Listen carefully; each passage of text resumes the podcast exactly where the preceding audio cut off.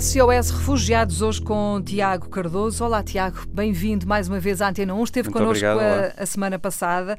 O Tiago é jurista da Santa Casa da Misericórdia de Lisboa, faz voluntariado há vários anos, eh, já esteve em vários campos de refugiados, também em Portugal trabalha exatamente com refugiados e hoje eu gostava, eh, mais do que a parte teórica desta temática dos refugiados, de entrar na, no campo propriamente dito. Eu sei que o Tiago já esteve cinco vezes em campos de refugiados, na Grécia, na Roménia, em França, eh, no Líbano também. Oh, Tiago, eh, para quem estuda estas questões, para quem já fez uma tese de mestrado, está a fazer uma tese de doutoramento, entrar num campo de refugiados significa exatamente o quê? Olha, Primeira impressão. Eu costumo dizer que entrar eh, num campo de refugiados, para mim, a primeira sensação que tive foi. eh, já uma vez esteve em Auschwitz? Não, Pronto, então. mas eu eh, imagino. Eu já ouvi dizer isso. eh, a, a E- sensação que eu e- tive. Imagino, sim. A sensação que eu tive quando entrei na, num campo de refugiados a primeira vez na Grécia foi ter entrado, era como se tivesse entrado em Auschwitz. A diferença substancial é que em Auschwitz neste momento não está ninguém e morriam lá gente. Num campo de refugiados estão pessoas e ninguém morre lá, pelo dizer, menos fisicamente. De vez em quando há uns que morrem também, Sim, não é? Pelo menos eh, não com a dimensão ou, Sim, com, ou claro. com a maldade Sim. com que acontecia em Auschwitz.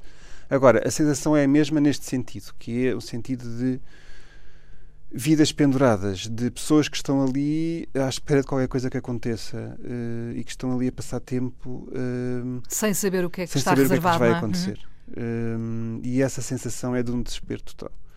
Eu, quando entrei no campo de refugiados na Grécia, em Ritsona, para já o, o cheiro é uma coisa que impressiona muito. Um, a presença de um cheiro de, de humanidade muito presente, uh, de, de tendas que não terminam, de crianças que correm pelo meio das tendas, de pessoas sentadas no chão à conversa, a fumar, a beber chá.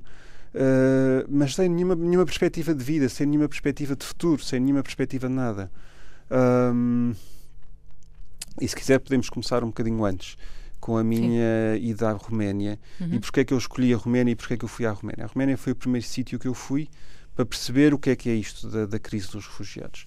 A Roménia não tinha em 2016, não teve propriamente uma crise de refugiados, porque a Roménia não é um país de Schengen e, portanto, só entra, em, só, só entra na Roménia quem Uh, vai, lá vai para lá deliberadamente ou quem, ou quem foi enganado pelos traficantes para lá chegar, que aconteceu, uhum. eu conheci pessoas que iam para, para, para a Alemanha e, e, havia, havia problemas de polícia na estrada e de repente quando saem de, os, os, traficantes dizem chegamos ao destino e eles passados dois dias percebem que não estão na Alemanha mas que estão na Roménia. Uhum. Um, e quem é, quem é que foram as pessoas que eu encontrei lá? Eu encontrei uh, um jornalista sírio que acompanhei várias vezes ao médico, Uh, e que tinha sido torturado pelo regime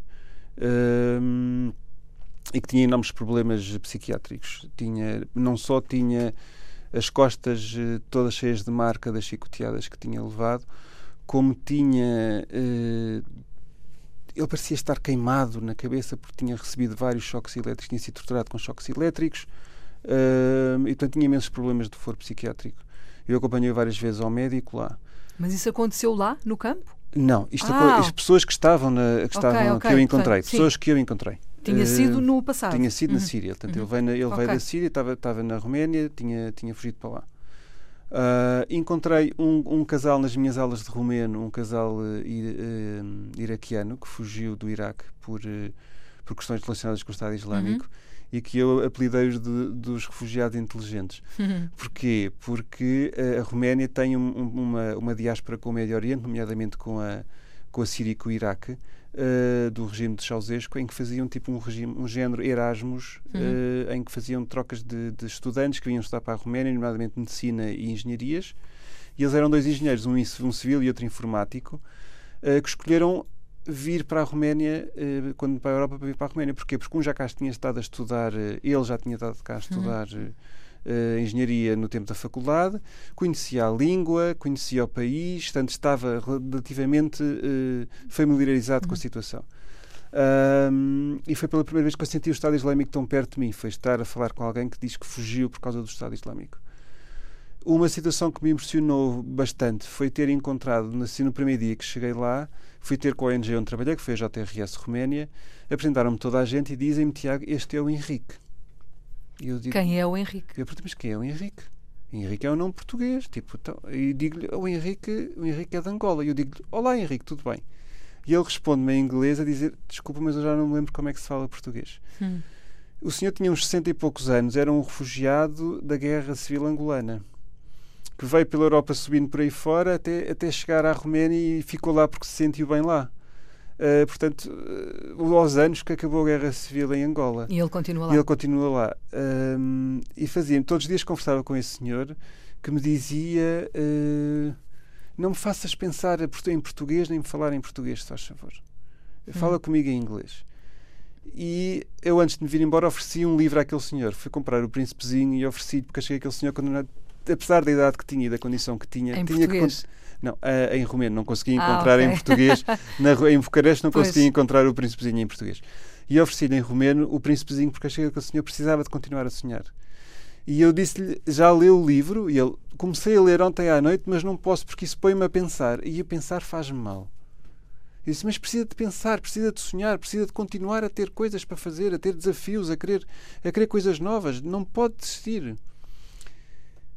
Houve outra situação na Roménia que me impressionou bastante. Foi uh, um dia eu cheguei um, ao, ao, escritório da ONG onde estava e estava um senhor muito bem vestido na recepção. E eu entrei e disse: Olha, está ali um senhor fora à espera. Ele disse: Mas este sim, sim, é um refugiado para, para, para o Tiago ir, ir com ele ao supermercado.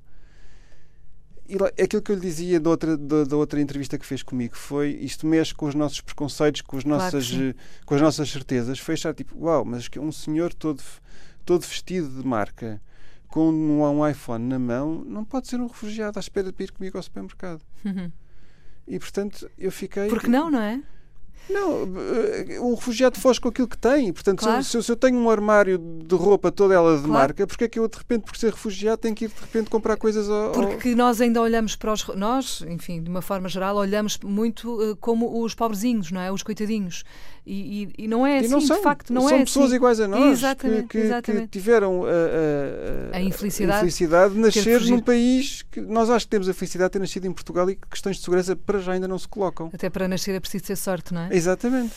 Uh, e eu fui com esse senhor ao supermercado e, e ele diz-me, então, quando chegamos à porta do supermercado, diz-me, então não entras? Eu, não, não entro. Uh, o senhor vai fazer as compras que quiser, o que quiser, compra o que quiser. Eu não tenho que estar a ver o que é que vai comprar. Eu só estou cá fora para pagar.